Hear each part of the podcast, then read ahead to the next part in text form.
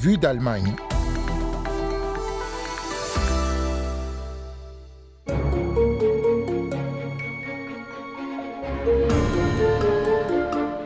En Thuringe, en Saxe-Anhalt et maintenant en Saxe, le parti AFD est désormais classé comme formation politique d'extrême droite confirmée dans trois Länder allemands. Des sections jeunesse du parti sont aussi sous surveillance. On décrypte tout cela dans un instant. Et puis en seconde partie, plus joyeux, nous verrons que les Afroshops font un tabac en Allemagne. On vous emmène dans ces magasins où se vendent produits alimentaires et cosmétiques de tous les coins d'Afrique. Vous écoutez Vie d'Allemagne, willkommen, soyez bienvenus.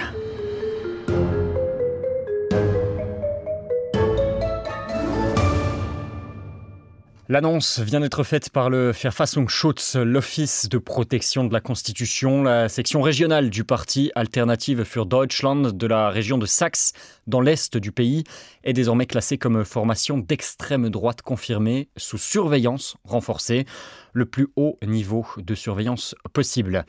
L'AFD, c'est ce parti tout à droite de l'échiquier politique en Allemagne, représenté par un groupe parlementaire depuis 2017 au Bundestag et qui compte actuellement 78 députés.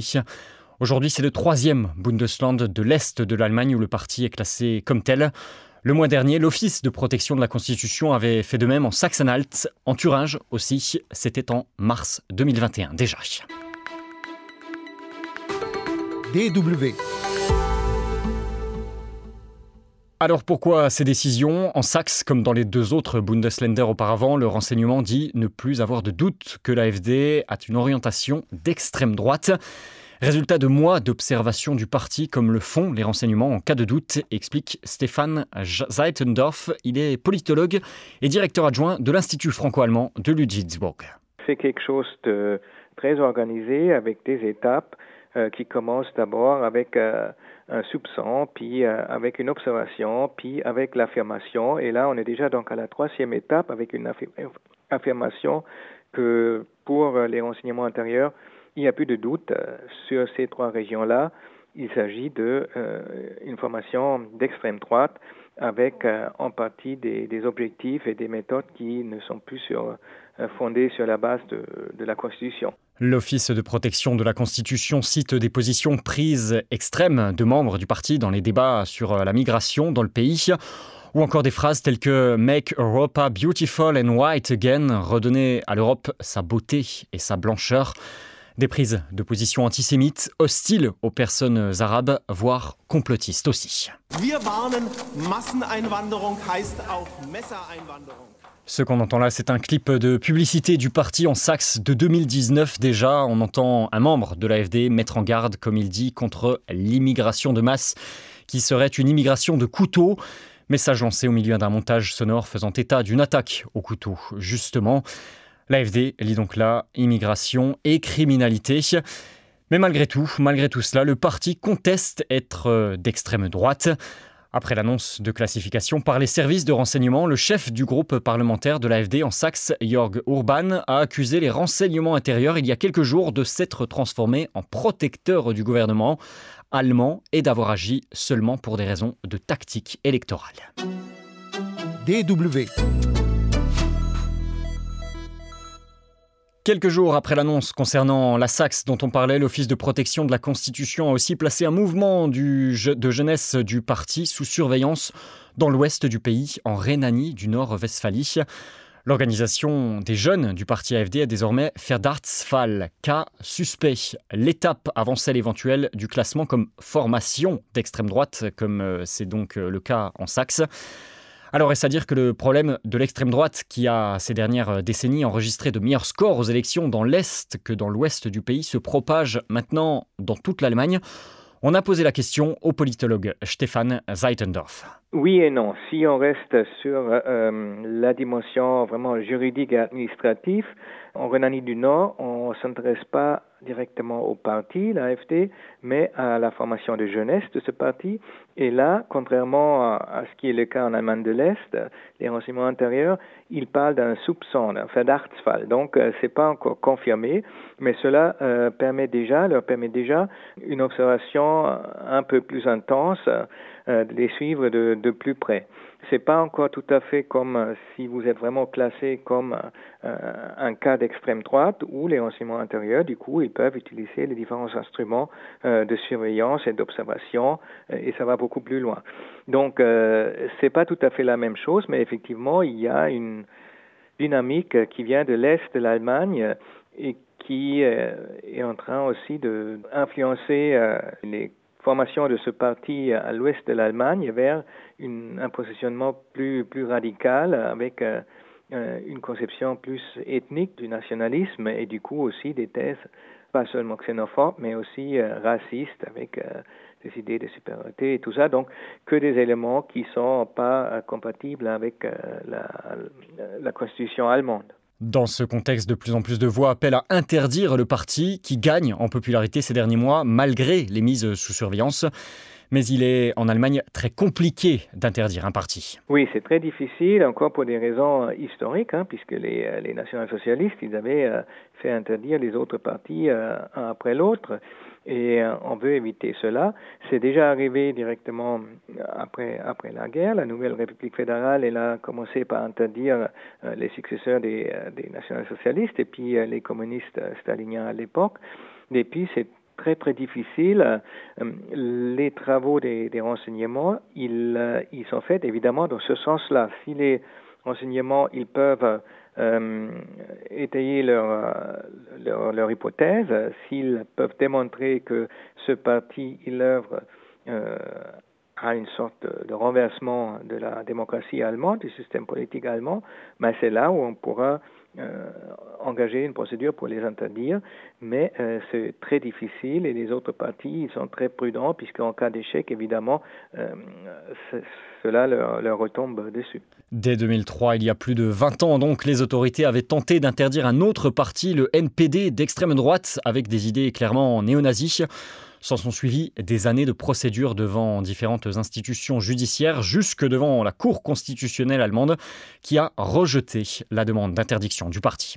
C'est encore une fois la preuve que euh, cette procédure, c'est pas quelque chose qui, qui, est euh, disponible comme ça pour le pouvoir politique en place, pour le gouvernement en place, mais que ça euh, suit euh, des procédures et des normes juridiques énormément poussées. Mais en même temps, euh, si on veut le faire et ça fonctionne pas, bah, on est un peu l'arroseur arrosé, arrosé et puis ça, ça permet aux formations extrémistes d'en tirer profit encore. Et justement, plusieurs scrutins doivent avoir lieu l'an prochain en Allemagne, des élections européennes en juin d'abord, puis des élections régionales en Saxe, dans le Brandenburg et en Thuringe. Les sondages les plus récents donnent le parti d'extrême droite en tête dans ces trois lenders.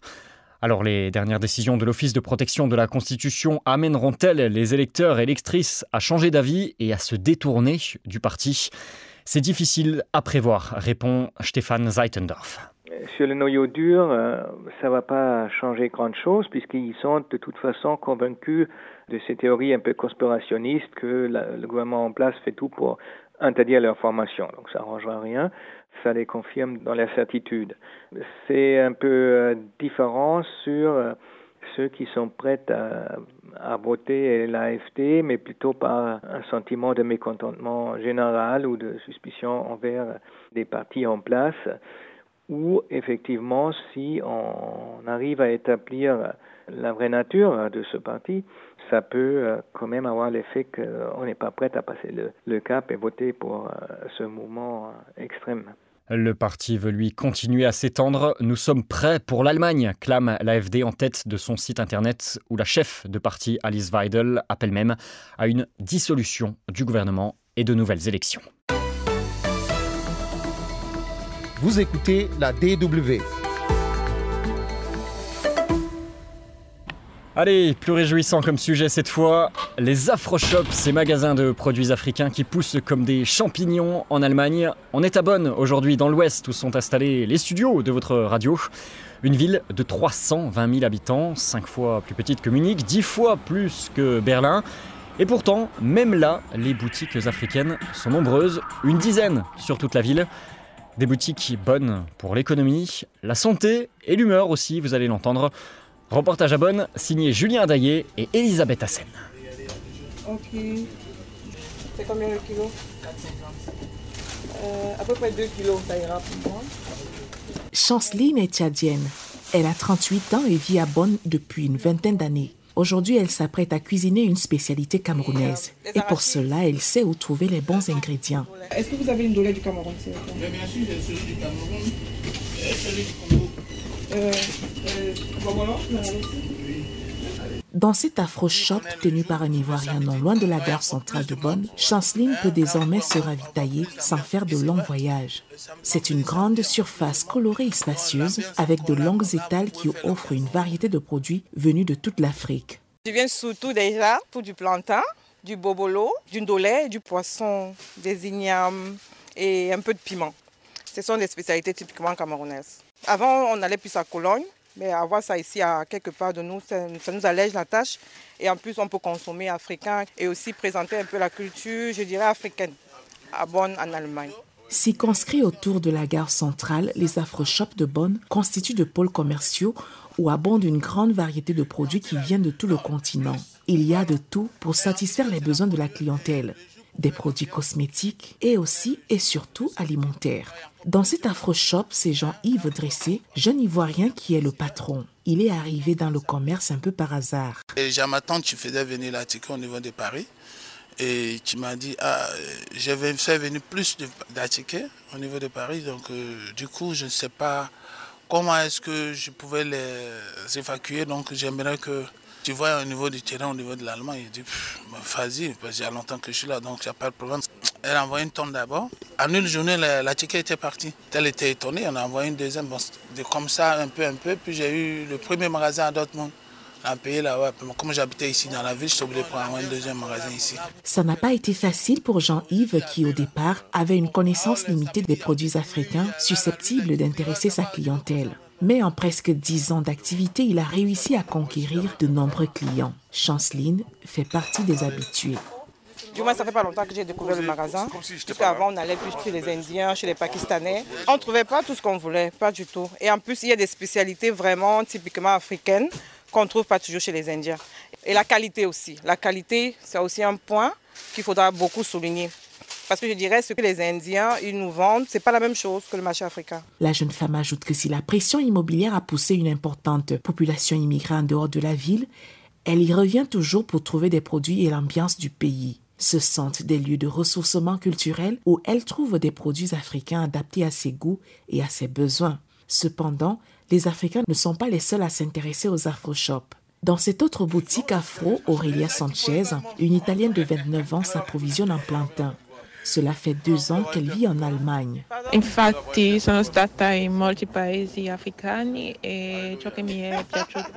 J'ai été dans plusieurs pays africains et j'ai aimé tout ce qu'ils proposent comme bouffe là-bas. Avec des amis originaires de ces pays, j'ai appris pas mal de recettes. Avec ce plantain, par exemple, je vais faire du poulet DG. Pour ça, il faut choisir des plantains pas très mûrs. Les autres choses que j'aime ici, ce sont les épices. Elles relèvent le goût.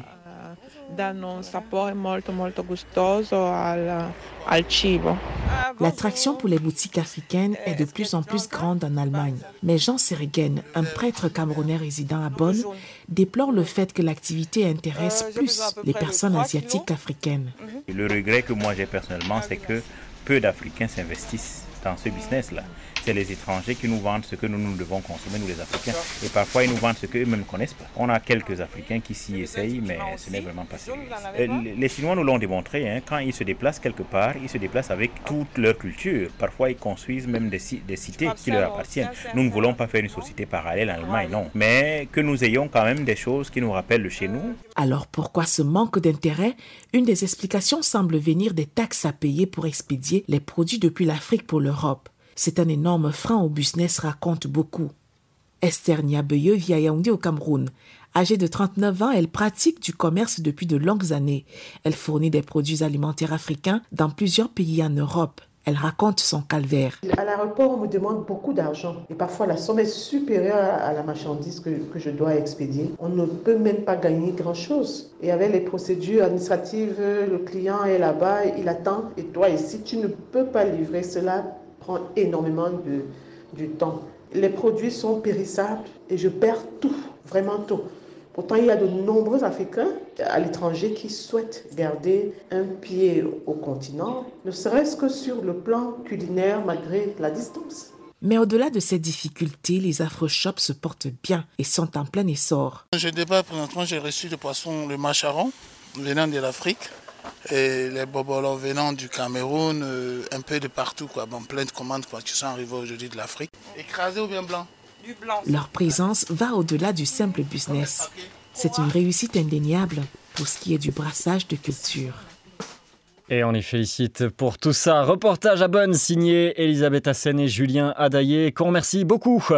Merci à vous aussi pour euh, votre écoute et à Stéphane Zeidendorf pour avoir pris le temps de répondre à nos questions au début de ce magazine. On se donne rendez-vous la semaine prochaine pour le prochain numéro de Vue d'Allemagne. D'ici là, je vous dis une schöne Woche, une bonne semaine et je vous dis à très bientôt. Ciao